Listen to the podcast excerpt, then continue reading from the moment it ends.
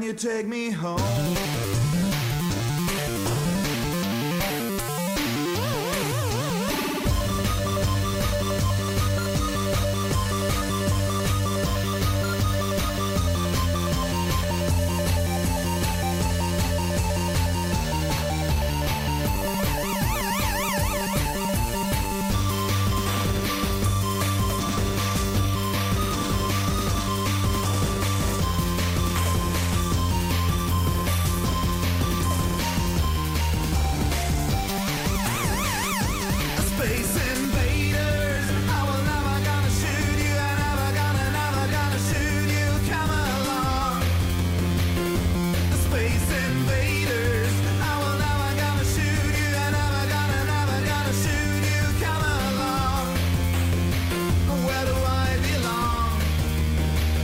Can you take me home?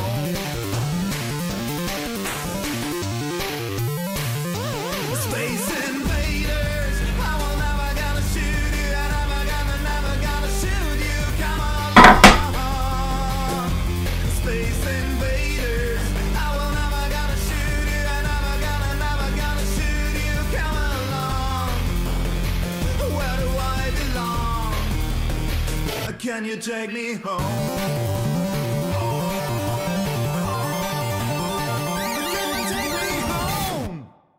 Ja, es ist Donnerstagabend, 21 Uhr, 3 Minuten. Ihr hört euer Frontliners Fans und Webradio heute mal wieder mit mir und Morina90 Rainer. Hallo, guten Abend. Guten Abend zusammen. Ja, man soll es nicht glauben, nachdem wir ja eigentlich schon fast aufhören wollten, diese Saison das Webradio zu machen, reden wir tatsächlich über die Playoffs. Und, äh, und zwar sehr realistisch. Also nicht, ne, theoretisch könnten es erreichen und mit viel Glück und in irgendeiner Form, sondern ich muss sagen, die 49ers haben sich aus meiner Sicht zu einem Playoff-Team entwickelt. Sie spielen natürlich jetzt noch nicht in einem Super Bowl-Format, das muss man auch ganz klar sagen. Aber ähm, sie werden relativ, sie werden sicher den dritten Platz in der Division erreichen. Ob sie noch einen zweiten kriegen, sei mal dahingestellt. Das hängt alles so ein bisschen von, von anderen Teams ab, nicht nur von ihnen.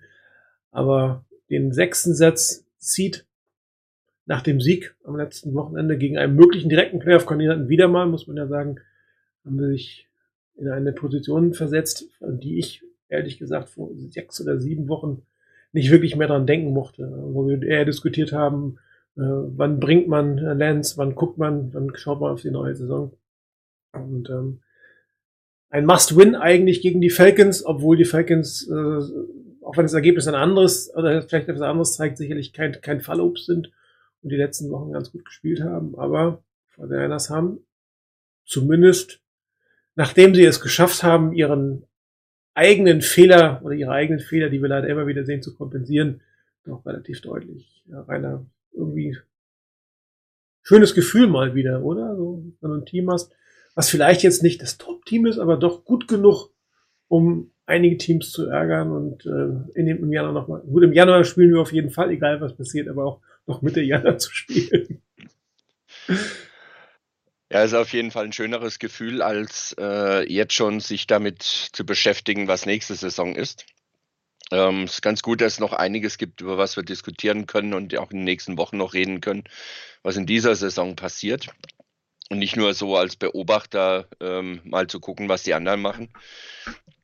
Die Niners haben es wirklich in der Hand. Ähm, sie können das Ganze selber drehen. Also sie sind nicht darauf angewiesen, äh, wenn es ums Thema Playoffs geht, dass die, die anderen Teams alle schön mitspielen, sondern sie haben es wirklich selber in der Hand. Äh, theoretisch mit dreimal Siegen, drei, drei Siege noch in den drei Spielen, dann bist du ganz sicher drin. Ähm, und selbst mit ein oder vielleicht sogar zwei Niederlagen hast du Chancen, in den Playoffs zu sein. Die sind gar nicht schlecht. Und das ist insgesamt ein ganz gutes Gefühl. Das Spiel hat prinzipiell, also es ist gegen die Falcons, hat prinzipiell so aus meiner Sicht gezeigt, die Niners haben durchaus Qualitäten, die du auch in den Playoffs nutzen kannst. Ähm, das Laufspiel ist gut. Ähm, auch vom Passspiel her, das ist jetzt nicht eins, wo du spektakulär 350 oder 400 Yards erwarten kannst. Aber es ist doch jetzt gerade in den letzten beiden Wochen auch ein sehr sicheres Passspiel im Großen und Ganzen. Also da läuft einiges. Die Defense hat ihre Schwierigkeiten, da werden wir sicherlich auch nochmal drauf kommen, aber ähm, hat eben auch ihre Qualitäten. Und nicht nur im Goal-Line-Stand, ähm, was jetzt am letzten Wochenende ähm, extrem deutlich zutage trat, sondern auch an anderen Stellen. Ähm, Fred Warner ist meiner Meinung nach wirklich auf dem aufsteigenden Ast. Der hatte eine eher, ja, nicht unbedingt schlechte, aber in dem, was er, was, oder im Vergleich zu dem, was er spielen kann, eher eine etwas durchwachsene Saison, aber das Spiel am letzten Sonntag war aus meiner Sicht überragend, was der da gespielt hat. Ähm, das ist eine positive Geschichte. Dann, ähm, ja, das Problem sind die Cornerbacks und das Problem sind die Special Teams.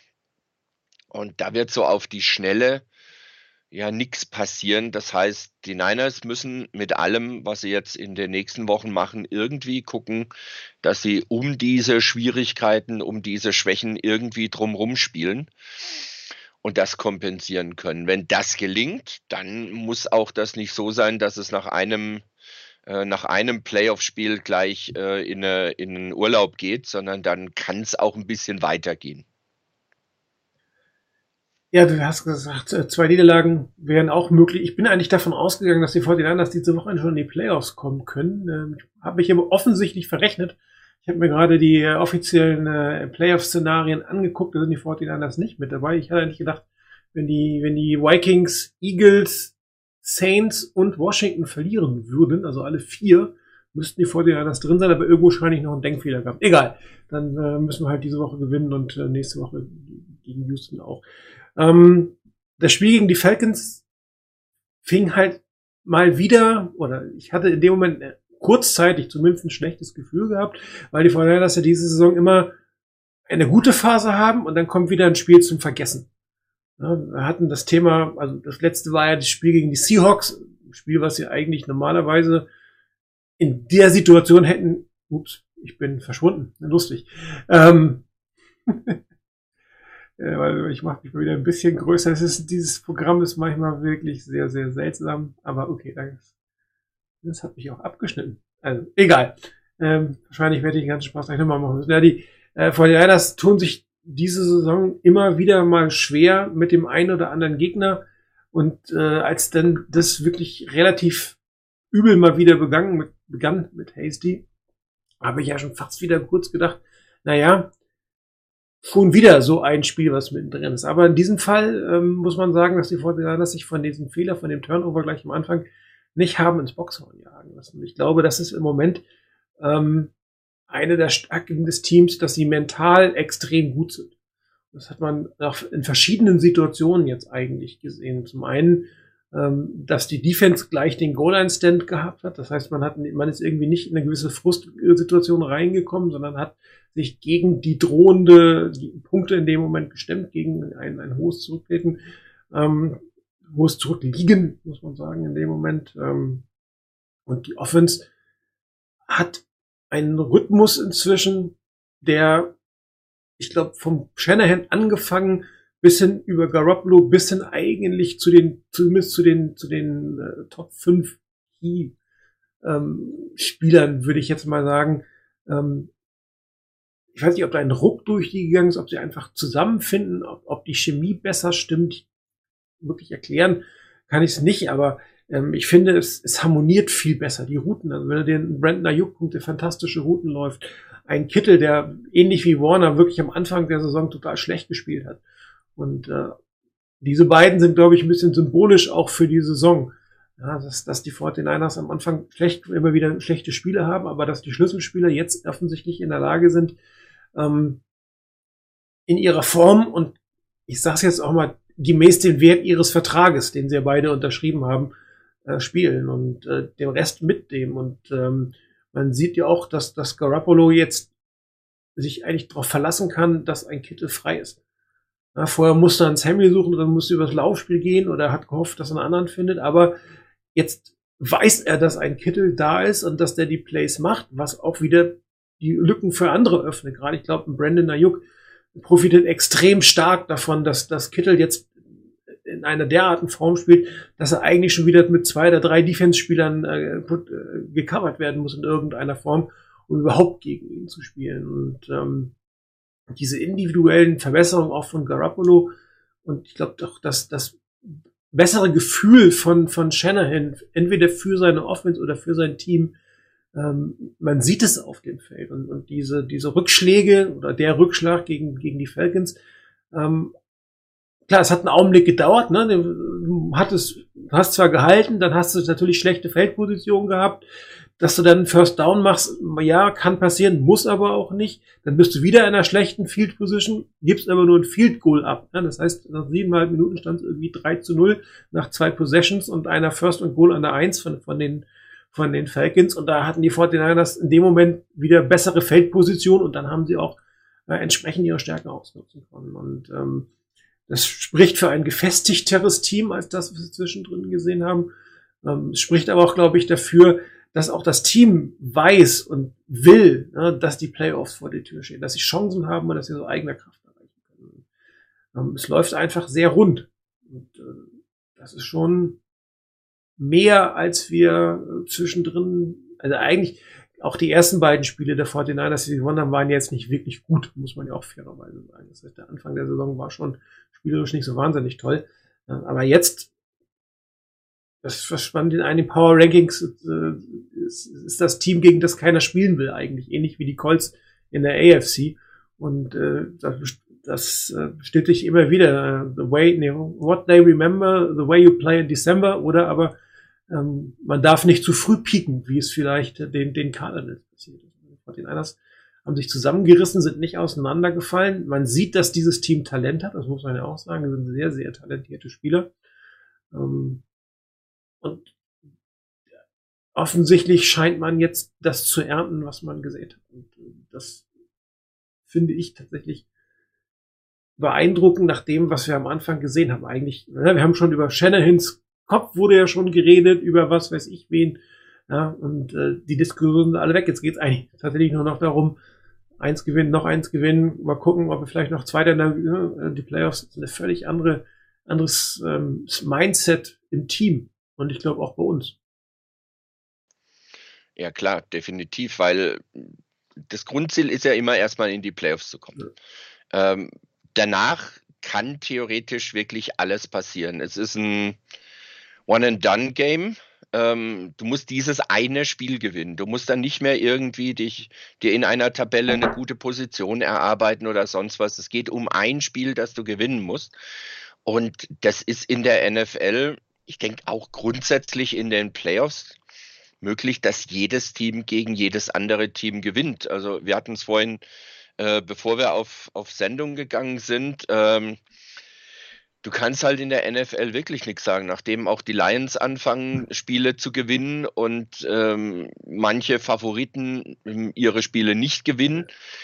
Es ist ein, du musst jedes Spiel spielen, jedes einzelne Spiel. Und die Niners sind im Moment in der Verfassung, dass sie, wenn sie einen vernünftigen Tag erwischen, ähm, aus meiner Sicht fast jedes Team schlagen können. Ob sie wirklich dann gegen andere Teams gewinnen, es kommt auch immer auf die Tagesform der Gegner an. Es kommt auch darauf an, wer vom Gegner vielleicht verletzt ist oder auf der Covid-19-Liste ist.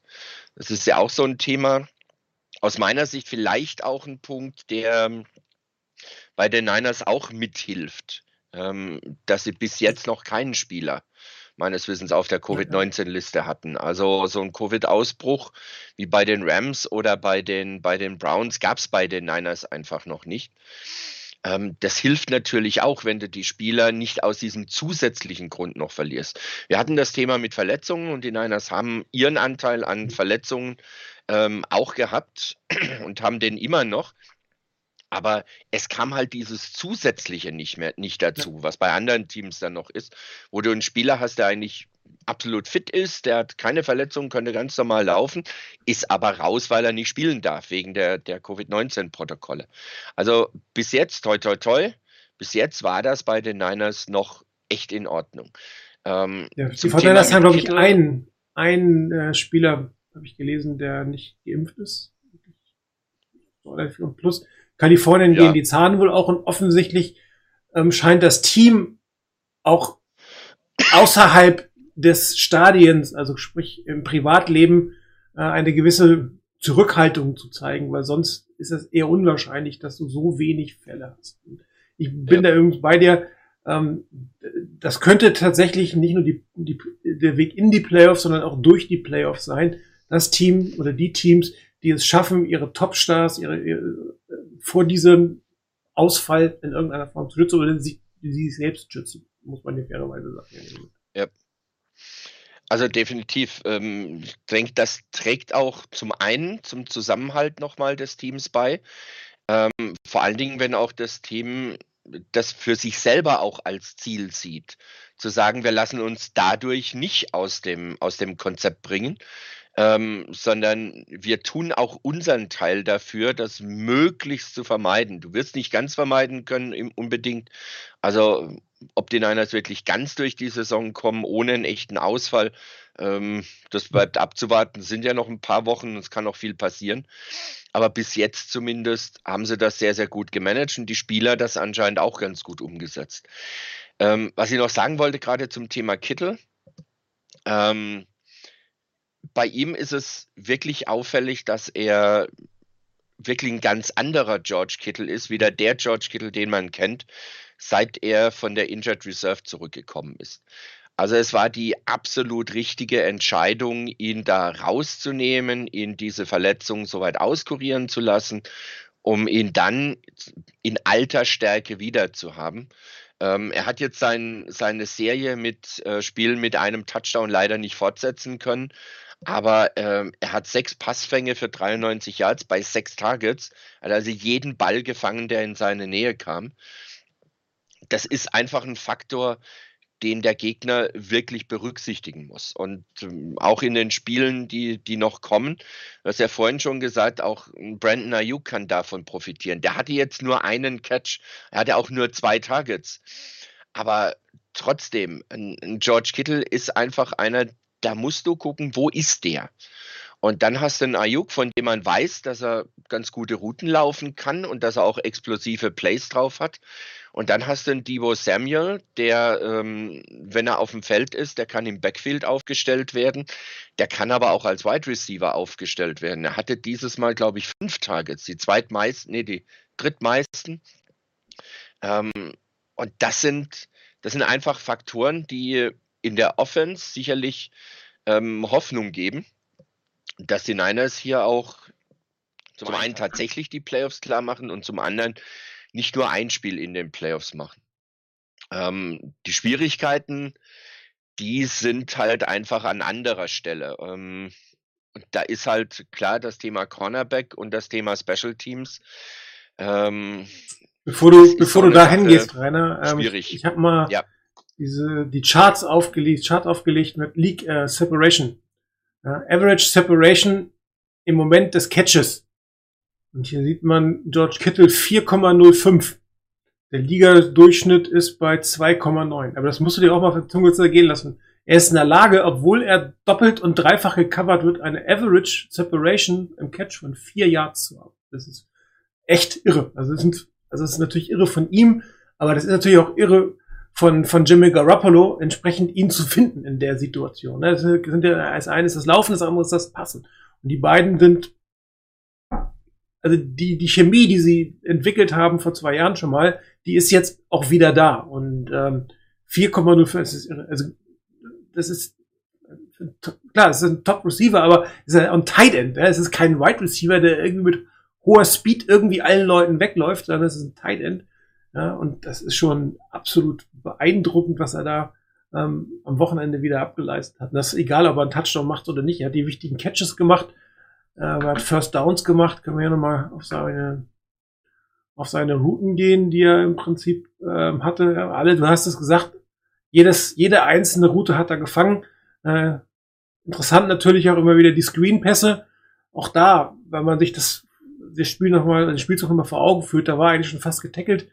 Ja, und äh, macht noch die entsprechenden Yards und kommt durch. Und jeder weiß eigentlich, was, was kommt in dem Moment. Das, ähm, also er ist definitiv ähm, der beste Tight der Liga. Da kann Kelchi weinen, wie er lustig ist.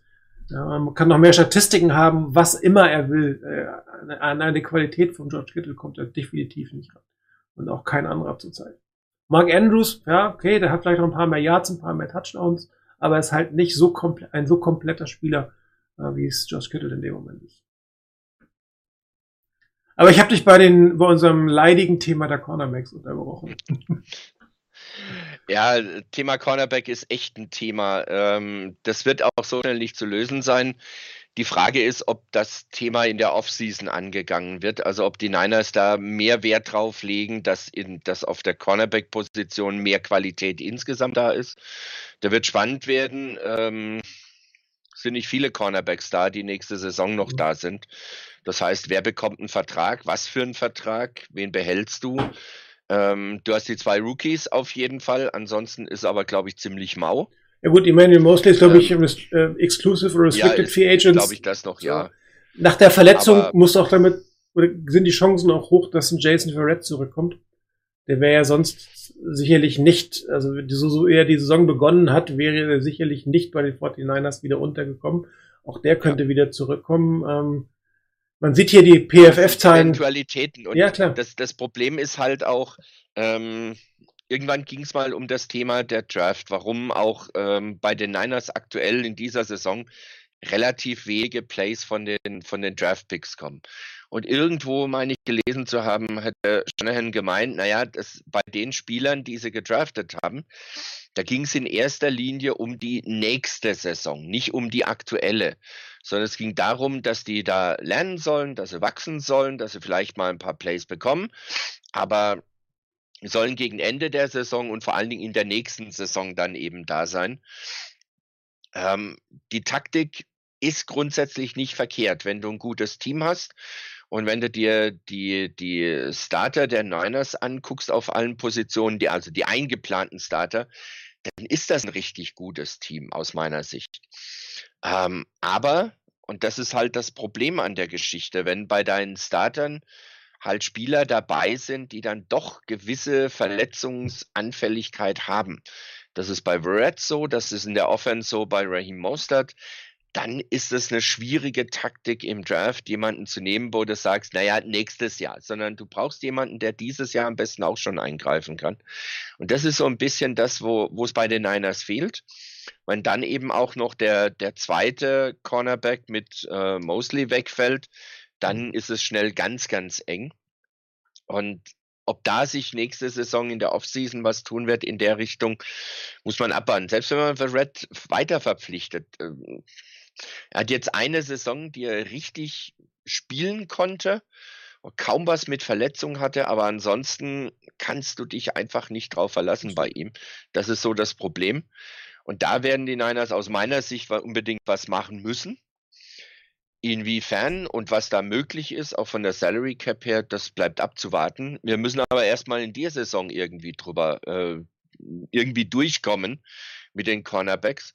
Und ähm, ich habe mir das Spiel vorhin noch mal angeguckt. Rein von dem, was ich gesehen habe, war jetzt zum Beispiel auch ein Ambry Thomas. So schlecht eigentlich gar nicht. Zumindest sah das gar nicht so verkehrt aus. Also ähm, er war sehr häufig ziemlich dicht am Receiver dran. Äh, auch bei dem Touchdown der, der Falcons, er hatte eine gute Position eigentlich. Er hat nur das Play nicht gemacht. Ähm, ich würde mir jetzt ehrlich gesagt noch mehr Sorgen machen. Wenn er 20 Meter entfernt ist, ne? Äh, richtig, richtig. Wenn der bei jedem ja, ja. Catch oder bei jeder kleinsten Bewegung hinfällt oder völlig out of position ist oder jede kleinste Bewegung überreagiert, dann würde ich mir noch mehr Sorgen machen. Von daher, das ist so ein bisschen der Hoffnungsschimmer, den ich bei ihm habe. Er muss ja auch fairerweise sagen, guck mal, er hat gegen... Doch also, dabei bleibt. Die haben Kyle Pitts als Wide Receiver gegen ihn aufgestellt. Ich meine, Kyle Pitts ist anderthalb Köpfe größer, äh, extrem schnell, ne, gilt als irgendwie Hybrid Wide Receiver Tight End ähm, ja. mit was weiß ich was Vorschusslorbeeren der Jahrhundert Tight End, der sonst wo in die Liga kommt. Und äh, dann stellen sie ein, oder das haben sie ja bewusst gemacht. Ich meine, die 49ers haben nicht Thomas gegen, gegen Pitts gestellt, sondern die Falcons haben Pitts gegen Thomas gestellt. Und äh, da bin ich bei dir. So wahnsinnig schlecht sah er nicht. Dass du mal einen Jumpball gegen einen Spieler abgibst, der irgendwie anderthalb Kopfe größer ist, sorry, aber das ist nun mal so. Ja? Klar, irgendwann, äh, wenn du mehr Routine hast, dann springst du vielleicht auch vielleicht einen Tick besser oder weißt deine Hände gegen, gegen den Verteidiger, gegen den Angreifer ein bisschen besser einzusetzen. Ja, das kommt mit Erfahrung. Aber auch ein Top-Cornerback verliert durchaus einen Jumpball gegen einen Spieler, der deutlich größer ist. Und ich hatte jetzt gerade ja einer eingelernt, ich kann es nochmal machen. Thomas hat irgendwie ein PFF-Ranking von 28,2. Das ist natürlich brutal. Ja, und Lenoir hat irgendwas mit 56, aber der hat natürlich auch deutlich weniger gespielt. Ähm, Wobei man natürlich auch mit diesen Zahlen immer ein bisschen vorsichtig sein muss. Und ähm, ich bin aber bei dir. Er hat, er, hat nicht so schlecht gespielt, wie er geschrieben oder geredet wird, aber er hat natürlich noch wahnsinnig viel zu nennen, aber er ist ein Rookie, muss man ja auch sagen. Was ich allerdings glaube, wir werden tatsächlich ähm, mit den gleichen vier Cornerbacks nächste Saison spielen. Mosley, Leonard, Thomas und Verrett. Mal gucken, ob man einen ähm, ähm, Kevon Williams halten kann. Das wäre natürlich top in irgendeiner Form, weil die 49ers haben einfach nicht das Draftkapital, hoch einen Cornerback zu holen. Und Geld auf dem Markt können sie auch nicht. Also das ist, glaube ich, tatsächlich, ja, die beiden lernen dieses Jahr mehr, als man sich gewünscht hätte, ganz offensichtlich. Und werden sicherlich zusammen mit, mit Mussi und vielleicht Red äh, das, das Quartett nächstes Jahr bilden. Das kommt aber, wenn du ein teures Team hast, wenn du unglaublich viel Geld in der Defensive Line hast, wenn du einen der teuersten Inside Linebacker, einen der teuersten Tight der Liga hast, wenn du den teuersten Left Tackle der Liga hast, irgendwo musst du Abstriche machen. Die 49ers machen sie einfach bei den Cornerbacks in irgendeiner Form. Und ähm, das ist auch hier auch wieder ein Grund, warum die 49ers gerade etwas erfolgreicher sind, weil die Defensive Line inzwischen das abliefert, wofür sie bezahlt wird und wofür sie geholt wurde. Auch das haben wir ja Anfang der Saison mehrfach diskutiert dass dieser, dass der Pass Rush oder der überhaupt der, der Ruck der Defensive Line auch gegen den Lauf wirklich beunruhigend war, muss man sagen. Und das ist definitiv vorbei. Und dann kannst du natürlich auch mit solchen Cornerbacks überleben. Ob du dagegen wirklich einen Aaron Rodgers oder einen Tom Brady in den Playoffs bezwingst damit, das wird sich zeigen. Aber in die Playoffs kommt ja, zumal, ja, zumal, zumal da ja dann häufig auch eben die Qualität der O-Line noch mal ein bisschen besser ist als bei manch anderen Teams. Ja. Und ähm, dann wird es wieder für den Pass Rush wieder schwieriger. Und das wiederum ist dann das Problem, das du in der Secondary hast. Also bedingt sich ja alles ähm, so gegenseitig ein Stück weit. Also von daher, die Niners müssen einen Weg finden, also genauer gesagt, der Miko Ryans muss einen Weg finden, wie er seine Cornerbacks und die Schwächen der Cornerbacks ein bisschen verstecken kann. War, glaube ich, auch eine Frage, wie man da, wie man da äh, im, im Thread, im das war, glaube ich, auch eine ja. Frage dabei, genau. Äh, welche Zonendeckung gegen die Titans vorschlagen. Das ist jetzt schon ein bisschen Vorgriff, aber ich denke, das ist auch generell die Geschichte für die, für die nächsten Wochen, egal gegen wen die Niners dann spielen werden. Ähm, du musst es schaffen, dass ein, ein Thomas weiterhin in etwa auf dem Niveau spielen kann. Vielleicht noch ein bisschen besser, darf er gerne werden. Aber er muss an seinen Leuten dran sein. Und ich glaube, die Niners werden nicht drum rumkommen, gerade gegen bessere Quarterbacks, gegen bessere Wide Receiver, auch mehr mit, mit Safety-Hilfe zu spielen. Dass die tiefen Routen durch den Safety weggenommen werden. Ähm, da ist ein Jimmy Ward natürlich hervorragend geeignet. Grundsätzlich dafür, der, glaube ich, auch in den Statistiken mit dem, wie viel Yards er zugelassen hat, ähm, bei Pässen in seine Richtung sehr, sehr gut steht in der NFL.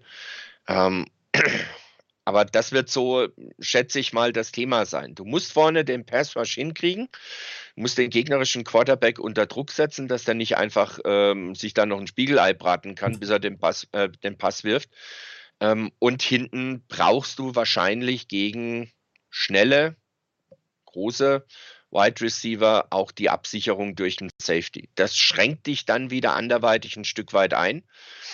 Aber ähm, ja, die Big Plays zu verhindern, weil wenn du da was wegnehmen kannst, wenn du da dem Gegner eine Aufgabe geben kannst nach dem Motto, hm, da kann ich nicht hinwerfen, der ist nicht wirklich frei, äh, das bringt wiederum die Vorteile für die, für D-Line, die dann wieder ein bisschen mehr Zeit hat, sich da eine Lücke zu suchen und um zum Quarterback zu kommen.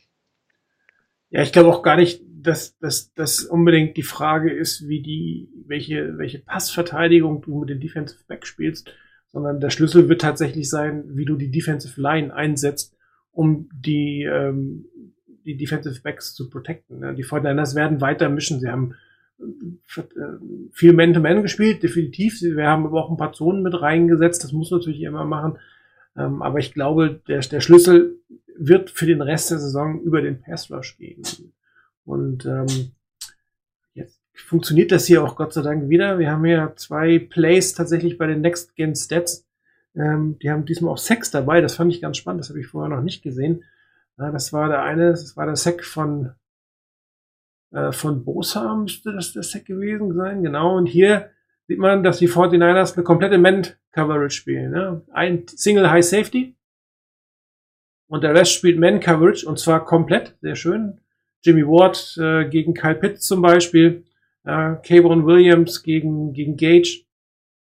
Und jeder hält den in dem Moment. Und dann kommt hintenrum ähm, Joey Bosa mit dem Sack. Ich habe mich ehrlich gesagt ein bisschen über Bosa geärgert in dem Moment. Ich weiß nicht, wie es dir gegangen ist. Ähm, weil ich hatte den Eindruck, er hat irgendwie überhaupt nicht mehr aufs Spiel geachtet. Wunderbar, ich habe einen Sack, ich habe gefeiert. Irgendwie war aber ein Fumble, der, der Spielzug war noch überhaupt nicht zu Ende. Ähm, der Reporter sagte, er hätte es nicht gesehen. Ähm, das mag natürlich sein, aber ein Spiel ist der Zug ist natürlich erstmal nicht zu Ende, wenn der Quarterback auf dem Boden liegt. Vielleicht habe ich das auch überreagiert, ich weiß nicht. Aber in dem Moment habe ich mich echt furchtbar darüber aufgeregt, dass irgendwie er schon anfängt zu feiern und dann der Ball irgendwie noch durch die Gegend hoppelt. Äh, ging dir aber dann genauso, wie es mir auch ging. Als ich das gesehen habe, habe ich gedacht, ja, ist ja schön, dass du deinen Sack gemacht hast, aber guck doch mal nach dem Ball, was da ist. Ob da noch mehr geht, als nur den Sack zu machen.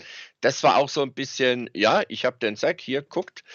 Ist auch okay, darf er auch grundsätzlich, aber in dem Moment erstmal gucken, was Sache ist. Und erst wenn die Schiedsrichter abgepfiffen haben, dann ist gut, dann ist vorbei. Aber solange die nicht abgepfiffen haben, geht das äh, ganze Play weiter.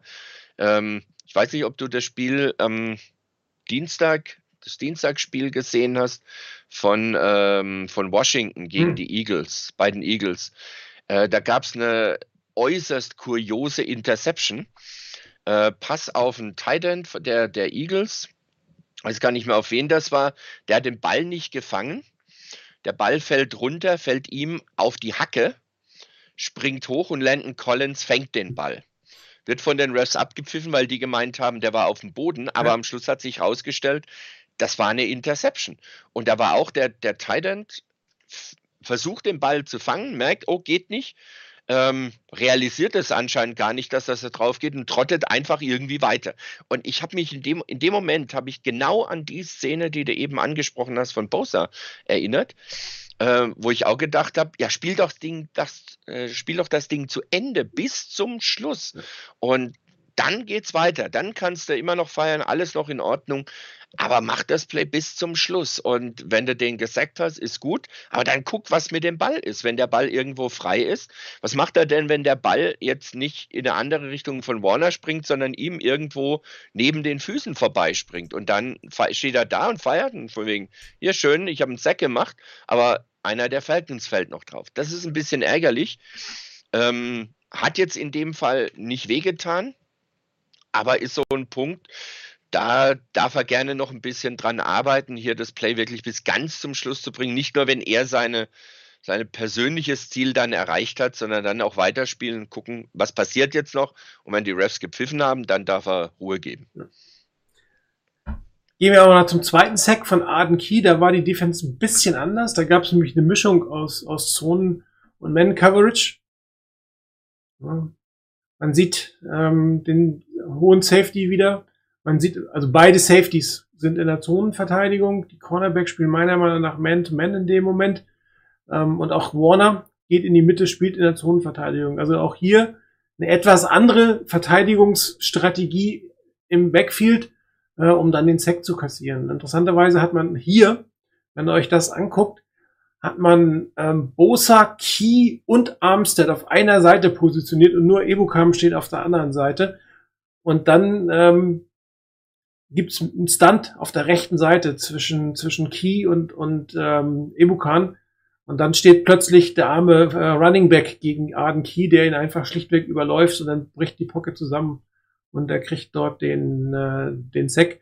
Auch das ist wieder eher so eine, so eine Geschichte, ähm, wo ich vermute, dass man ähm, kreative Pakete in der Defensive Line ähm, kreiert. Kreative Dinge kreiert. Äh, super Deutsch, Martin. Also, dass man dort kreativ in der Defensive Line äh, die Positionen äh, variiert, um dort entsprechenden Pass Rush zu haben. Und natürlich äh, wird es in der, in der in defensiven Backfield Mischung zwischen Zonen und Man Coverage geben. Ähm, aber der, der Schlüssel wird definitiv der Pass Rush in irgendeiner Form sein. Das muss man mal angucken. Wir sind eigentlich schon fast gegen, beim Titanspiel, aber völlig egal, können wir gerne machen. Ähm, die Titans werden mit einem dritten Left Tackle spielen. Äh, und dementsprechend werden sie mit einem zweiten Right Tackle spielen, weil so wie es aussieht, wird äh, Quessenberry von, vom rechten Tackle auf die Left Tackle Position ähm, ähm, wechseln. Ähm, beide Left Tackles sind, glaube ich, auf der Covid-Liste, wenn ich es richtig, richtig mitgekriegt habe. Äh, Left Guard der Titans ähm, ist auf der Covid-Liste. Ähm, also das heißt, die Defensive Line der Titans äh, die Offensive Line der Titans dürfte einen relativ schweren Stand heute haben. Und das dürfte auch der große, der große Vorteil der 49ers sein. Julio Jones ist wieder dabei, aber er ist verletzt und Julio Jones spielt sowieso eine relativ schlechte Saison, auch die Zeiten, wo er, wo er verletzt war, äh, wo er gesund war. AJ Brown ist heute aktiviert worden, da muss man gucken, wie fit er in irgendeiner Form ist. Durch die Verletzung von Henry ist das Laufspiel äh, der Titans auch nicht mehr das, was es mal war. Und ohne Laufspiel sieht auch Ryan Tannehill lange nicht mehr so wie der Top-Quarterback aus, wie er noch letzte Saison ausgesehen hat. Also es, es ist schon eine schwierige Situation für die Titans in der Offense und ähm, darum gehe ich stark davon aus, äh, dass man irgend alles Mögliche tun wird, um, um, um ähm, die Cornerbacks wieder möglichst groß zu entlasten und durch diese sehr dezimierte Offensive Line sind die Chancen sehr hoch. Aber du hast es vorhin auch vor der Sendung schon gesagt, das ist erstmal Papier. Ne? Auf dem Papier der Left dritte Tackle, auf dem Papier der zweite Offensive Tackle und und und. Trotzdem musst du das natürlich erstmal spielen und ähm, musst deine Duelle erstmal gewinnen. Aber die, die, die Chancen sind natürlich gerade so, wie die Defensive Line spielt, und zwar alle. Also ich würde da gar keinen rausnehmen wollen. Street spielt teilweise ganz gut. Ähm, Ebukan, ähm, klar, er wird seine acht, die acht Millionen, hat ja auch jemand gepostet, wird er nächstes Jahr nicht kriegen. Das war einfach nur eine Vertragssituation. Aber ich könnte mir durchaus vorstellen, dass man mit ihm verlängert um ein, zwei Jahre, um die, ähm, äh, die Salary Cap, die Zahl wieder runterzukriegen, weil er ist doch ein ganz guter Rotationsspieler in irgendeiner Form gewesen und natürlich ähm, Bosa ähm, sollte sicherlich die Chancen haben, sich dem Sack-Rekord der 49ers auch heute Nacht ein Stück weit anzunähern. Also, ob er ihn bricht, ich glaube, dafür bräuchte er vier. Ja, das ist vielleicht ein bisschen, Bisschen ich glaube, sogar viereinhalb, glaube ich. Aber ähm, ja, ich glaube, es ist bei 19,5. Ne? Irgendwie sowas, genau. Und nächste Saison kommt ja auch noch ein Javan Kundler wieder zurück. Das heißt, äh, dann würde auch ein, ein Eric Armstead vielleicht ein Stück weit wieder mehr auf der Außen, äh, auf der Endposition spielen. Aber man muss auch sagen, fairerweise, dass die, die Run-Defense sich durch die Rotation von Armstead nach innen stabilisiert hat. Das war ja ein Thema, was wir zu Beginn der Saison sehr stark kritisiert haben. Also sie haben im Passtausch sich jetzt gefunden und auch im, im, im Lauf sind sie deutlich besser, als es zu Beginn der Saison war. Und ähm, auch an Fred Warner, wenn jetzt noch ein Ashaya zurückkommen würde zu den Playoffs, dann hätten die 49ers, glaube ich, schon in der Verteidigung sehr, sehr gute Waffen, um, um die beiden Corner, es geht ja nur um die Cornerback-Position. Die Safety-Positionen sind ja kein Problem. Es sind wirklich nur die beiden Cornerback-Positionen. Und also du hast gut gesagt, ja, aber das ist ähm, der Rest der Qualität des, des Teams ist so hoch, dass du auch damit überleben kannst. Wie gesagt, Rogers, das muss man dann irgendwann mal sehen. Ja, aber ähm, wenn man gegen Green Bay laufen kann, was ja auch wieder ganz gut aussieht zurzeit, dann muss man mal gucken. Ja, da wäre dann wieder das Geheimnis des Erfolgs der ähm, oder das, dass man die Offense der Packers gar nicht erst aufs Feld lässt. Aber äh, das ist noch weit, weit weg. genau. Ähm, die Niners müssen erstmal bis dahin kommen, dass sie überhaupt die Packers in den Playoffs haben. Ähm, vielleicht wirft auch jemand anders die Packers raus und die Niners müssen gar nicht gegen sie spielen. Aber das, wie gesagt, ist ja Zukunftsmusik. Ähm, aktuell ist es jedenfalls eher so, die Niners müssen einen Weg finden. Ähm, dass ich vorhin gemeint habe, von wegen auch die, die Safeties gerne mal over the top, so dass du mit zwei tiefen Safety spielst, war natürlich jetzt nicht so gemeint, dass die Niners das nur spielen, weil da kannst du dich als Gegner auch drauf einstellen. Ähm, das heißt, du musst da schon mal irgendwo einen Mix reinbringen. Und was die D-Line angeht, ähm, du hast vorhin einen DJ Jones nicht erwähnt, äh, den ich auch äh, da unbedingt erwähnen möchte, weil der auch immer wieder seinen Beitrag leistet, der vielleicht nicht so so, so sexy oder so flashy daherkommt wie manch andere, der aber auch seine Leistung einfach bringt. Und was, glaube ich, sehr interessant wird, ähm, wenn ich das richtig gelesen habe vor einiger Zeit, da ging es nämlich auch darum, Joey Bosa auf der linken Seite oder auf der rechten Seite aufstellen. Ähm, er hat anscheinend eine gewisse Freiheit, sich die Position rauszusuchen wo er sich aufstellt. Also irgendwo meine ich das gelesen zu haben, dass da nach dem Motto, wenn er sagt, er geht nach rechts, dann geht er nach rechts, wenn er nach links geht, geht er nach links. Ähm, das ist schon ein gewisser Vertrauensvorschuss nach dem Motto, ähm, der wird schon wissen, was er macht. Und mit den Statistiken, wie er seine Sex hinbekommen hat und seine Quarterback Pressures, ich glaube, der ist da rel das relativ egal wo. Also er hat da ziemlich ausgeglichene Werte, egal ob von links oder von rechts. Das macht es natürlich nochmal extrem schwer für den Gegner ausrechenbar, ähm, weil du eben hier keinen Spieler hast, wo du weißt, der kommt immer über die Position, sondern muss jedes Mal neu überlegen. Ähm, ich könnte mir allerdings wirklich vorstellen, heute Nacht, dass man da, dass da Bosa wirklich eher über die rechte Seite, also als Right Defensive End aufgestellt ist ähm, und dann eben die geschwächte linke Seite der, der O-Line dann eben attackieren wird. Ähm, aber auch da wird es dann interessant sein zu sehen, wie, die, wie das andere Personal noch ist. Also wer ist sonst noch da und wo stellen die sich auf? Ähm, dass man da vielleicht die rechte Seite der, der D-Line komplett überlädt. Eine Möglichkeit, ähm, muss man mal schauen, wie die Niners das gelöst bekommen. Äh, ich habe wir haben ja auch, oder es gab ja auch schon Stimmen gegen am Anfang der Saison und zwischendrin mal von wegen, ähm, Demico Ryans äh, müsste man feuern und was weiß ich nicht alles. Ähm, der hat sich, naja. finde ich, wirklich gut gemacht. Das haben wir zwei Jahre lang das, über Salle gesagt. Zwei Jahre lang haben ja, wir gesagt, richtig. feuert ihn. Klar. Ja. Klar. Also von daher muss man Demico Ryans äh, Zeit geben und ich finde, er hat das bis jetzt gut gelöst. Er hat sich also auch gesteigert. Ähm, ich finde, dass der Defensive Gameplan in vielen Fällen wirklich gut aussieht. Ähm, es gab im, im Game Report Thread ähm, die, die Bemerkung von wegen, dass die ähm, Falcons da bei den Goal-Line-Stands der Niners ähm, eher schlecht gecallt haben. Ähm, ich habe mir, wie gesagt, das nochmal angeguckt. Ich bin der Meinung, die Niners haben es auch wirklich gut gespielt. Da waren ein paar Sachen dabei, das war richtig gut gespielt. Wenn da irgendwo die D-Line oder die, die Defense insgesamt der Niners nicht ihren Job macht, äh, dann sieht das Ganze wieder anders aus. Da hatten Fred Warner zum Beispiel ein 1 gegen 1 gegen, glaube ich, den Backup Tight End der, mhm. der Falcons ähm, einen Pass abgewehrt. Ähm, dann tat der den Pass nach außen auf Pitts abwehrt. Das ist kein einfaches Play. Vor allem, es war ein Also Pickplay. Ne? so gut spielen. Es war ein Pickplay und er ist, es war ein Pickplay. Ja. Der ist irgendwie hinten Richtig. rum und hat ihn Ja. noch gekriegt. Also das war ein Also das- ziemlich das war guter. Also ich finde es ziemlich. Ko- Ja, also ich, Richtig, ich, ja. also ich weiß halt nicht.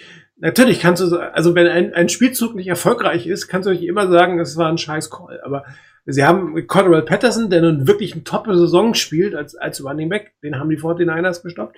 Sie haben tatsächlich diesen, diesen Backup-Teil in Geschichte, das ist ja auch mal was, dass du halt nicht auf den, den, den, den zu erwartenden Receiver gehst, dass der nun gerade gegen Fred Warner spielen musste. Das war, glaube ich, auch äh, entweder gut gecallt von der Defense oder ähm, Ja. reines Glück kann ja sein, wenn der dann irgendwie gegen, gegen was weiß ich, wen spielt, also nicht, gerade gegen den Top-Inside-Linebacker, ja, und das, das, das Play gegen Pitts, dass man jetzt irgendwie einen riesen Teil auf der rechten Seite da irgendwie reinbringt, also weiß ich nicht. Kannst immer sagen, dass man schlecht. Ich meine, wir reden ja auch relativ oft, ne, war schlecht gecallt von, von, von Shanahan oder so, aber äh, ich weiß nicht. Also finde ich gut. gut. Ja, ich lese, grad- ich kriege das mit ich lese die Threads irgendwie nicht mehr, weil ich tatsächlich mich aufs Spiel konzentriere. Ähm, Also gerade gerade mit dem Thema mit, äh, mit Patterson zum Beispiel, der hatte gegen die Niners elf Runs für 18 Yards. Also, ähm, also besser kannst du nicht spielen. Und auch gerade in der Goal-Line, als das erstmal als Touchdown gepfiffen wurde oder entschieden wurde, wo man dann gesehen hat, okay, da war doch noch mit dem Knie unten. Ja, da waren aber halt auch die Niners da, die Mhm. den gestoppt haben. Und ähm, er hatte dann auch, glaube ich, nur zwei Pässe, die auf ihn gingen, für zusammen fünf Yards. Das ist ja weit unterdurchschnittlich gegenüber dem, was er sonst so spielt. Also den hatten sie wirklich unter Kontrolle. Kyle Pitts, klar, ähm, den kannst du auch nicht ganz unter Kontrolle haben. Das ist ein Russell, Russell Gage, der den Touchdown fängt. Ähm, okay, dass der halt jetzt knapp 100 Yards mit acht Catches bekommt, aber er hat halt auch zwölf Targets gehabt. Also da kamen vier Pässe auch gar nicht an bei ihm. Also von daher, da hat die Defense wirklich gute, gute Arbeit geleistet. Und ich fand auch ähm, insgesamt, dass ein, wie gesagt, dass ein Demico Ryans besser geworden ist. Also das sieht anders aus. Ähm, das sieht eher so aus, dass man sich auf den Gegner besser einstellt und das auch besser umsetzen kann. Ich glaube, das ist auch ein Punkt, auch wenn Demico Ryans vorher schon da war. Du musst als Spieler auch erstmal wirklich begreifen, was will der von mir und wann will der was von mir. Und er wird sicherlich nicht alles genauso machen wie Robert Sala. Von daher musst du dich da auch erst umstellen. Da brauchst du eine Gewöhnungsphase. Die hat es gegeben. Mittlerweile sieht das Ganze ganz gut aus. Ähm, dass Grant Cohn jetzt schon davon redet, ähm, Demico Ryans muss eigentlich nächstes Jahr, also in der nächsten Saison gleich Headcoach-Posten Ja, kriegen. Äh, ja, das ist halt Grant Cohn. Ähm, Grant Cohn hat auch gesagt, dass das Bengals-Spiel ein, ein Not-Must-Win war. Das ist ein Spiel, er hat Ja. irgendwie gesagt, das Spiel muss man nicht gewinnen, wo ich denke, Ja. nee, du willst in die Playoffs fünf Spiele vor Schluss, das- nur weil es kein NFC-Spiel ist. Also manche Sachen, die er sagt, hat er recht, bei manchen Sachen äh, kannst du nur sagen, ganz ehrlich. Ja, da überzieht er ein bisschen. Aber ich Ja. finde ihn mittlerweile an vielen Stellen ganz unterhaltsam und gerade wenn du dann eben so ein bisschen mit der Art rangehst nach dem Motto, na jetzt mal gucken, was er schreibt. Ja. Und ähm, es ist ja manch wirklich Gutes dabei, das darf man jetzt auch nicht unterschlagen. Und wenn es dann mal wieder ein bisschen überdreht ist, dann sagt man, ja gut, okay. Hat es auch ein bisschen Spaß gemacht, hat man ein bisschen lachen können, ist ja auch nicht schlecht in diesen Zeiten. Nein, ein Demico Ryans wird sicherlich nicht äh, dieses Jahr, äh, auf gar keinen Fall. Ähm, das macht auch überhaupt keinen Sinn, ehrlich gesagt. Ähm, er hat ja überhaupt seine ganze Coaching-Karriere ist ja doch relativ kurz. Er ist zwar schnell durch die Ranks gegangen, was ja gut ist, aber ich glaube, dass äh, auch in, in seinem Interesse, dass, dass er nach einer Saison, wo er gerade mal angefangen hat, Defensive Coordinator zu lernen, welchen Head Coach werden will. Würde die 49ers wäre es natürlich extrem ärgerlich. Sollte noch zwei Jahre warten, dann, dann, lassen die Jets Sully wieder und dann können sie den wieder zurückholen und dann kann die Mick Ryans gerne wieder äh, die äh, Hardcash woanders werden. Aber Mal gucken. Ja, Laufspiel der 49ers. Ähm, Elijah Mitchell wird äh, am heutigen, in heutigen Nacht oder am heutigen Abend in, äh, in Tennessee nicht dabei sein.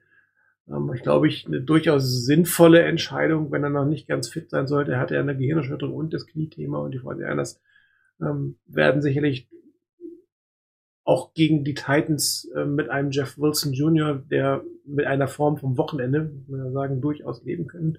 Also wirklich ein relativ, äh, das ein relativ ein sehr gutes Spiel gemacht. 21 äh, Ralphie für 110 Yards plus ein Touchdown. Ähm, ich glaube, er hat sich auch wieder ein Stück weit das Vertrauen von Shanahan erarbeitet, zurückerarbeitet. Ähm, er hatte ja, man hatte den Eindruck, vielleicht die Woche davor, dass, dass Shanahan eher ähm, Samuel als Running Back mehr vertraut, als er Jeff Wilson vertraut. Und ähm, es ist natürlich keine dauerhafte Strategie. Ich meine, das, das, äh, dann fehlt dir halt wieder ein Wide Receiver, wenn du ihn als Running Back einsetzt. Das Risiko für ihn ist sehr hoch. Und ja, das haben wir nun eigentlich genug Running Backs, die laufen können. Und ich glaube, Jeff Wilson hat gezeigt, ähm, dass, dass er doch noch die Qualität hat, weswegen man ihn ja auch behalten hat. Und ähm, auch heute sollten die Fortinanders mit ihm durchaus vorankommen. Und darum finde ich es persönlich sehr gut, dass, dass Mitchell noch mal eine Woche Pause hat. Gleiche Argument, wie wir bei Kette gebracht haben oder auch bei Warner, mal eine gewisse Zeit auszusetzen und äh, Warner hat ein Spiel, glaube ich, ausgesetzt ne? und dann vielleicht etwas fitter wieder äh, ins Rennen einzugehen, dann, wenn du in den Playoffs vielleicht auch mehr als einen gesunden Running Back brauchst, äh, mit zwei und drei Running Back. Trey Sermon ist, äh, da ist das, das Practice Window ist geöffnet worden heute, der wird aber heute Nacht vermutlich nicht spielen. Ich glaube nicht, dass ihn heute wieder sofort aktivieren. Ähm, wobei Jamichael Hasty ja offensichtlich so ein bisschen das Vertrauen verloren hat von, von Shanahan. Ich meine, er hat einen, einen, einen Rush hat er gehabt, der war gar nicht schlecht, 13 Yards. Ähm, aber das scheint auch wieder so ein, so ein klassisches Shanahan-Ding zu sein, ne? Dann, dann verliert er das Vertrauen dem einen oder anderen, dann braucht das relativ lange, bis du dir das zurückgearbeitet hast. Und wenn du dir dann erarbeitet hast, dann kriegst du aber auch wieder deine, deine Einsätze. Ähm, ja, vielleicht das, vielleicht ein ganz gutes Thema, weil das ja auch auf dem Board irgendwo mal hochkam. Äh, von wegen, ähm, dass da manche Spieler so im Dockhaus von Kyle Shanahan wären. Das muss nicht unbedingt sein, dass das alles, wenn, wenn da, ähm, wenn vielleicht nicht so viele Spielanteile bekommt oder ähnliches, das muss nicht unbedingt eine Strafmaßnahme jedes Mal sein. Das kann auch etwas sein, wie du eben gesagt hast, dass man sich Vertrauen erarbeiten muss. Und ähm, wenn ein Spieler halt nun mal Fehler hat oder Fehler baut, ähm, dann, ja, du kannst natürlich sagen, gut, wir machen halt weiter, ähm, gerade egal. Ähm, dann macht er halt nochmal, nochmal, nochmal. Oder du sagst halt, okay, jetzt ist vielleicht dieser eine Fehler zu viel. Dann nehme ich den raus, setze auf einen anderen, guck mal, wie der sich schlägt. Und wenn der gut spielt, warum soll ich dann zurückwechseln unbedingt? Weil in den habe ich Vertrauen. Aber manchmal musst du dann halt auch mal wechseln. Und ähm, da muss man sich Vertrauen erarbeiten. Jeff Wilson hat es, denke ich, definitiv zurückerarbeitet. Also mit 21 Runs, 110 Yards, er hat einen Touchdown erzielt dabei. Der hatte richtig gute Plays dabei. Also von daher ähm, völlig verdient, dass er hier jetzt im Moment der Running Back Nummer 1 ist. Samuel wird seine, wird seine Plays bekommen, schlicht und ergreifend allein schon deshalb, weil du als, als Defense einfach nicht weißt, ja gut, da ist ein Debo Samuel, ja was jetzt? Ist er Wide Receiver? Ist er als Running Back aufgestellt? Da zum Beispiel fand ich es wieder ganz gut, dass er im letzten Spiel glaube ich, auch, wie viel waren es? Ich glaube, fünf Pässe, die in seine Richtung gingen. Vier hat er gefangen ja. davon. Also er wurde, hat zwar immer noch mehr Plays als Running Back gehabt, aber trotzdem, ähm, er wurde auch als Wide Receiver wieder mehr eingebunden. Auch so eine Sache, was auch wieder für eine gegnerische Defense es auch wieder schwieriger macht. Nach dem Motto, ähm, ja, okay, er wird wieder mehr als Wide Receiver, ist aber immer noch als Running Back. Und du musst ihn auf beiden Positionen wirklich ernst nehmen. Du kannst nicht einfach sagen, naja gut, jetzt spielt er halt mal Running Back, ja, dann lassen laufen. Geht nicht. Du kannst auch nicht sagen, wenn er dann nach vorne an die Linie kommt und als Wide Receiver seine Route läuft, na, lassen laufen, wird eh nichts bekommen ist alles so ein Spielchen, wo du immer wieder ein bisschen was Neues dem Gegner zu, zum Überlegen gibst. Und ähm, ich fand es gut, dass Samuel mehr eingebunden war. Ayuk hatte dafür wieder weniger Catches. Dafür waren Joan Jennings wieder stärker eingebunden. Ähm, also von daher ich sehe aber die, die, die Offense insgesamt der Niners in einer eigentlich ganz guten Verfassung. Und die sollte in der Lage sein, auch ihre Punkte zu machen. Wir hatten es ja auch als Thema, was müssen die 49ers denn noch verbessern, um tatsächlich in die Playoffs zu kommen und wenn sie in den Playoffs sind, vielleicht auch nicht nur ein Spiel zu absolvieren. Und das, was wir gerade gesagt haben, die, die, die Vertrauensgewinnung oder die Vertrauenszurückgewinnung oder Erarbeitung, wie immer wir bezeichnen wollen, einzelner Spieler, das muss definitiv weitergehen. Ähm, Wilson hat es jetzt, Mitchell hat sie sowieso gehabt. Wäre schön, wenn ein Trey Sermon sich das erarbeiten konnte, wobei da ja immer die Diskussion von Kyle Shannon ist, dass er ungern die einen Rookie als Third Downback hatte. Aber ähm, wenn man sich die Pro Football Focus, ich habe sie ganz weggenommen von, ich habe sie gar nicht mehr offen, von ähm, äh, Hasty ansieht, im Passblocking, die sind unterirdisch. Also so schlecht kann Trey Sermon äh, gar nicht sein.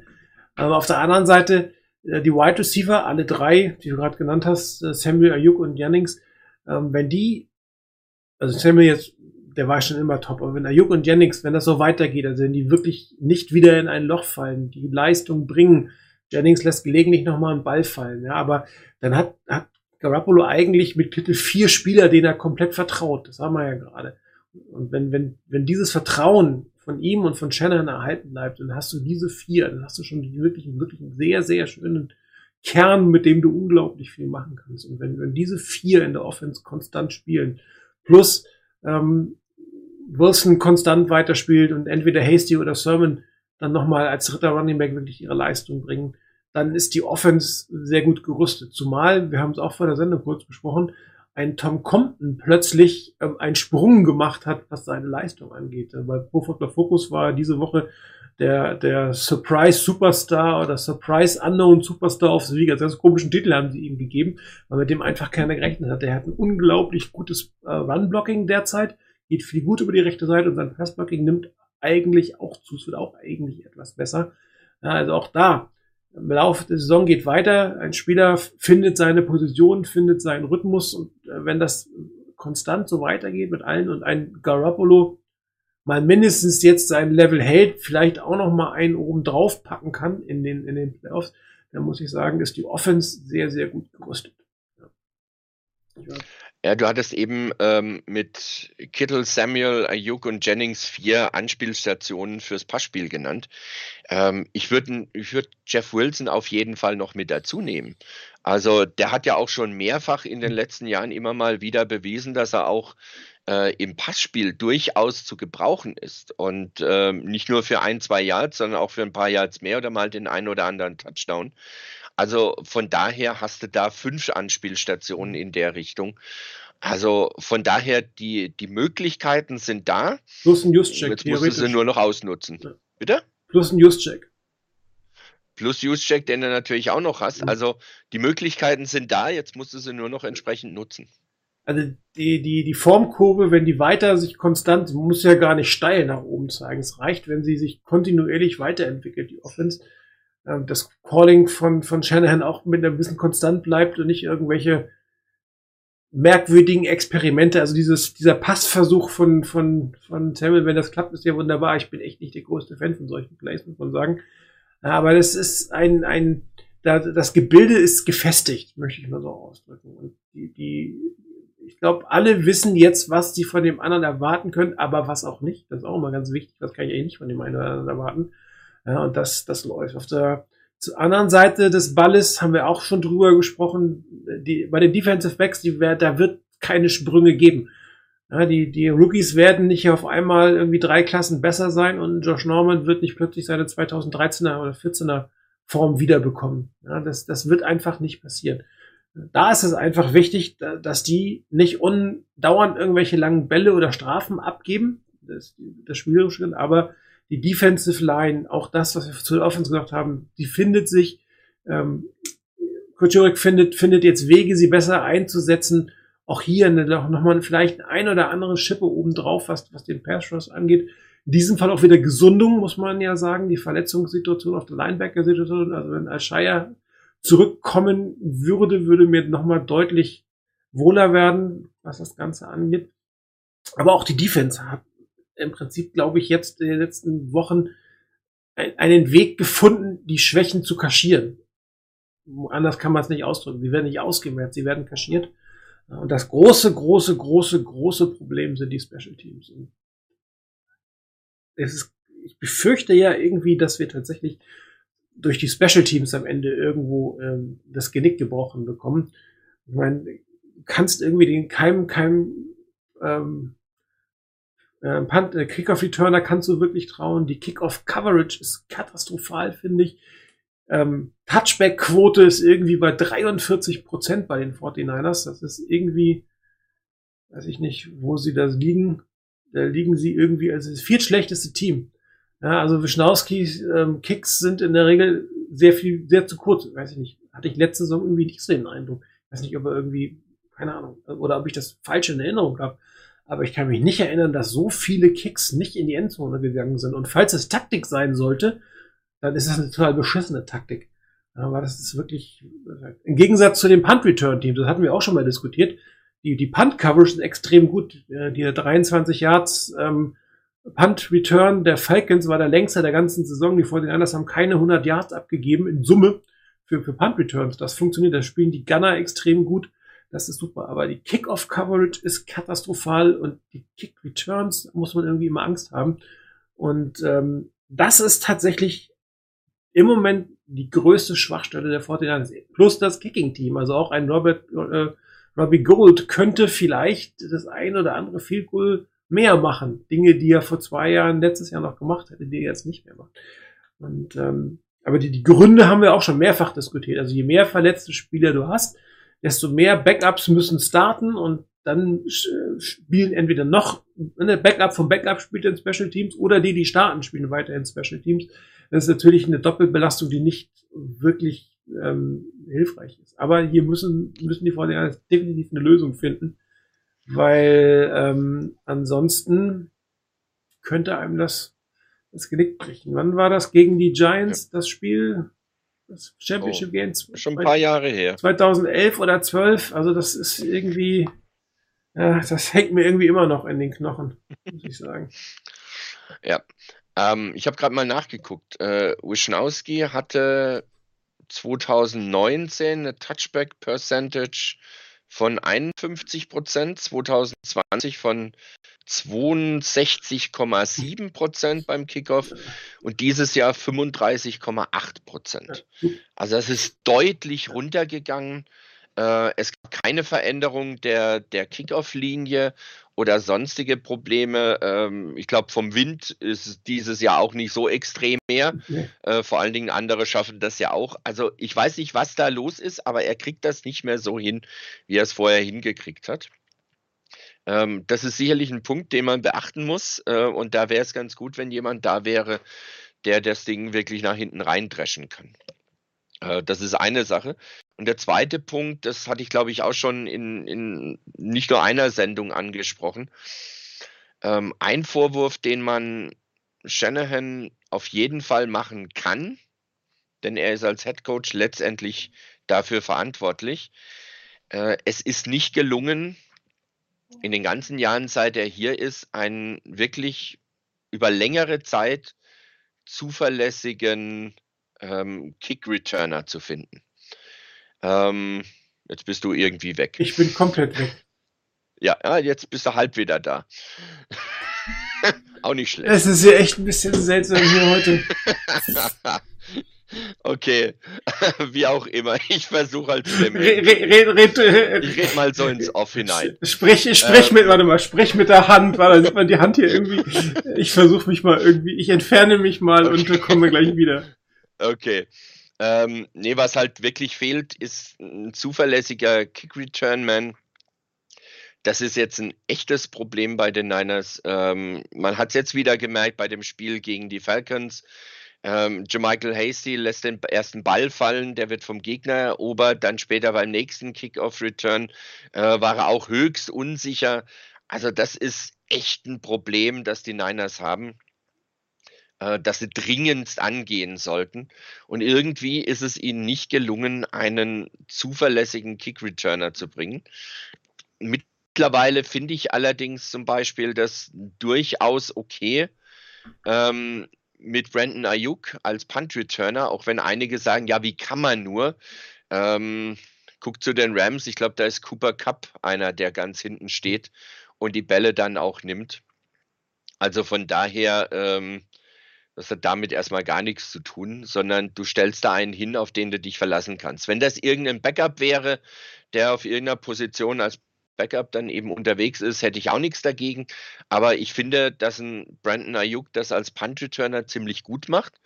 Denn ähm, so eine wirklich völlige ähm, ja, Komplettkatastrophe bei einem Punt-Return von ihm habe ich eigentlich noch nicht erlebt. Also er wirkt auf mich als wie jemand, der, der weiß, was er da hinten tut und der ähm, auch drauf guckt, dass er bei bei Punts, die schwierig sind, wo es kritisch werden könnte, dass er da lieber wegbleibt und lieber einen Fair Catch vielleicht anzeigt, als irgendwas völlig Irrsinniges zu probieren. Und wenn er den Ball nimmt, dann ist da immer so ein bisschen das Gefühl, na, irgendwann bricht er mal durch, irgendwann haut er mal einen richtigen, ordentlichen Punt-Return raus.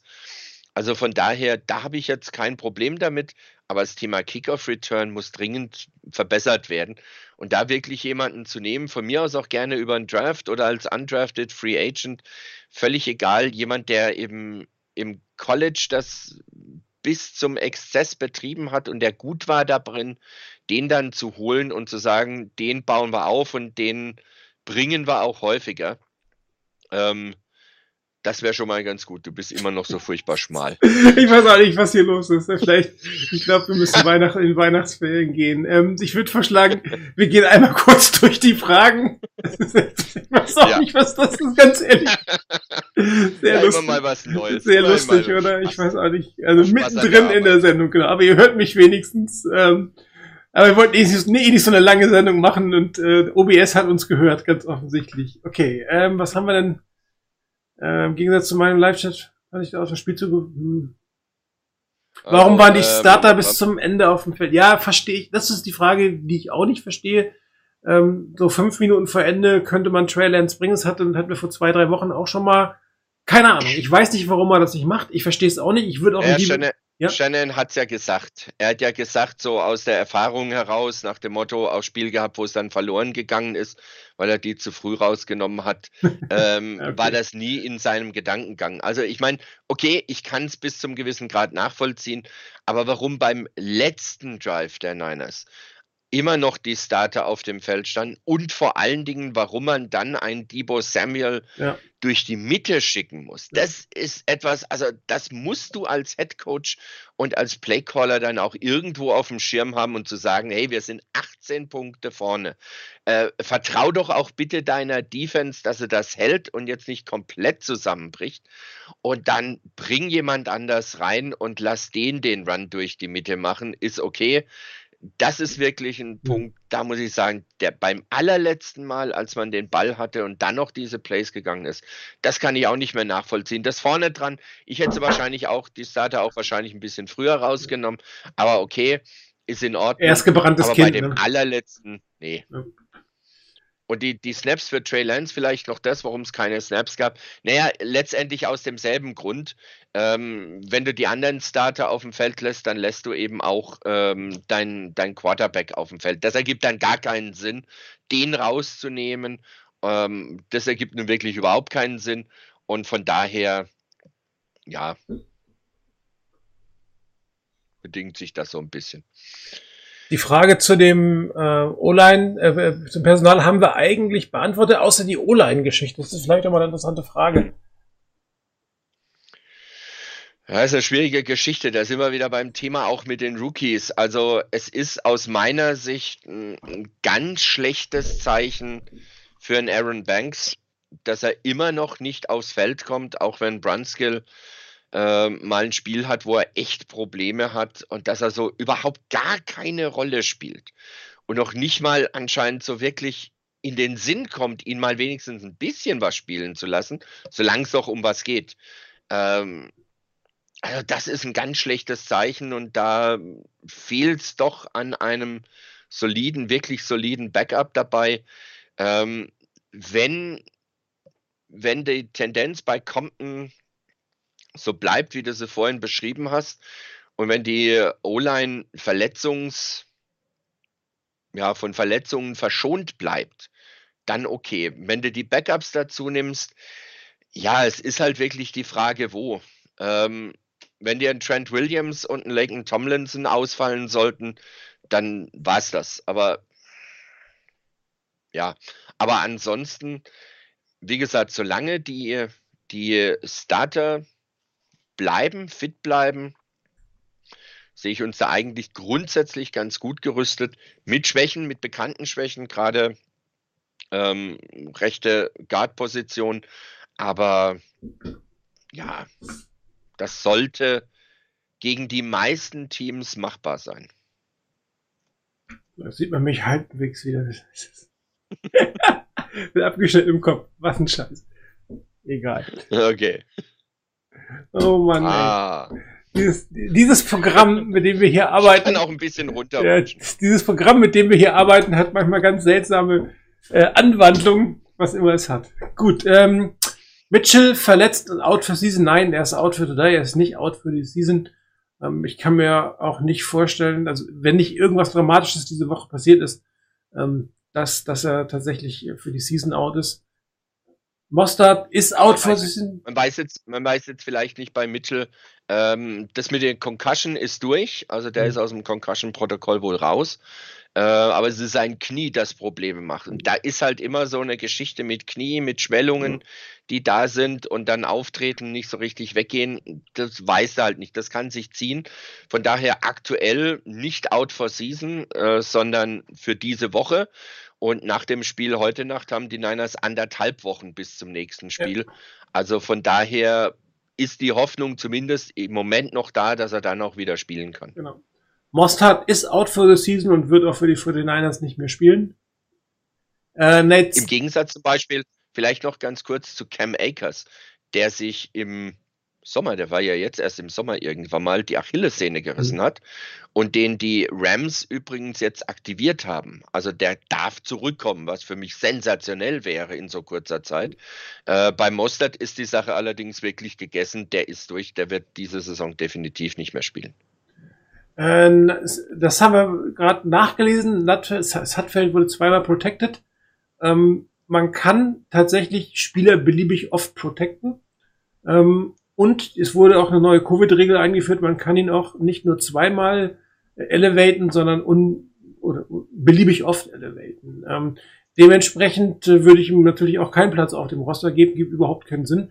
Äh, er spielt ja sowieso eigentlich kaum. Die 49ers Ach, die Covid-Situation haben wir schon geklärt, ist sehr gut. Und wenn du ihn so oft protecten und elevaten kannst, wie du lustig bist, dann wird er das auch dem Rest der Saison sicherlich, also zumindest mal protected sein, aber elevated wird das einmal dahingestellt. Aber da, da gibt es keine, keine Notwendigkeit, in irgendetwas ähm, zu verändern. Ähm, die 49ers haben euch zwei oft äh, offene Roster-Spots, meiner Meinung nach. Einer wäre für Trey Sermon, den sie gerade aktiviert haben. Einer war damals ja für Ford vorgehalten, der nicht gebraucht wird. Und dann wollen wir mal gucken, was sie damit machen. Es gab auch diese Woche keine Transactions, das ist eher ungewöhnlich. Ja, normalerweise haben die 49ers ja immer zwei, drei Special äh, Practice Squad Spieler, aber in einer kurzen Woche machst du das natürlich nicht. Ich gehe aber davon aus, dass wir nächste Woche ein bisschen Bewegung sehen. Und das Thema Zonendeckung beziehungsweise Cornerbacks, das haben wir schon diskutiert aus. Dann bleibt mir nur noch zu fragen, Rainer, wie geht's denn aus heute Nacht? Ähm, ja, wenn ich das wüsste. Ähm, ich hoffe darauf, dass die Niners das umsetzen können, was wir auch gesagt haben. Äh, das heißt, dass sie genügend Pass Rush hinbekommen. Tannehill ist ein Quarterback, den der ernst nehmen muss, der allerdings äh, diese Saison auch gerne mal zu Interceptions neigt. Also ihn da unter Druck zu setzen und vielleicht ein, zwei Interceptions herbeizuführen, wäre wirklich gut. Ähm, AJ Brown, man muss abwarten, wie gut er ist, wie fit er ist, äh, wenn er jetzt zurückkommt, aber den musst du natürlich immer auf dem Schirm haben. Ähm, und die Offense der Niners muss ihrerseits Punkte produzieren. Also du kannst nicht ähm, erwarten, dass der Gegner immer höchstens 10, 12, 13 Punkte macht, sondern muss auch mal mit rechnen, dass die vielleicht mal doch ein paar mehr machen.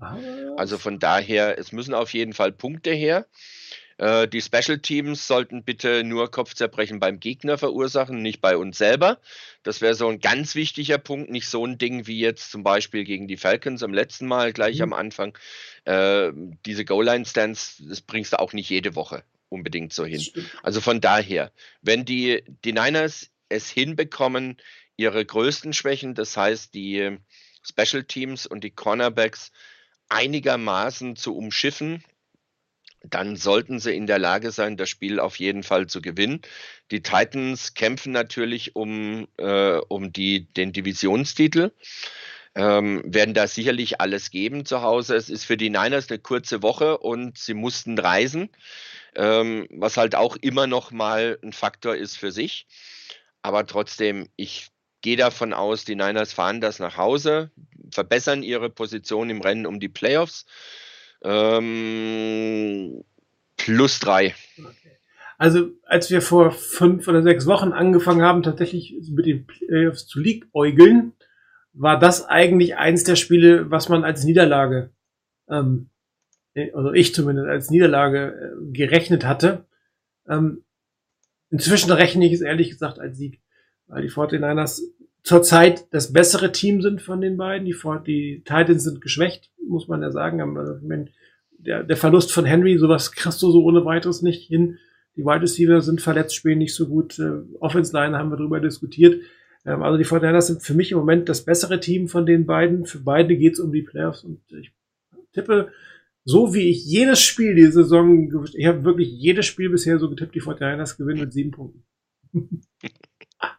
Und damit wünschen wir euch wunderbare Weihnachten, schönes Wochenende, viel Spaß für alle, die heute live gucken. Und ansonsten hat man genug Zeit, vielleicht über Weihnachten das Spiel sich mal anzuschauen.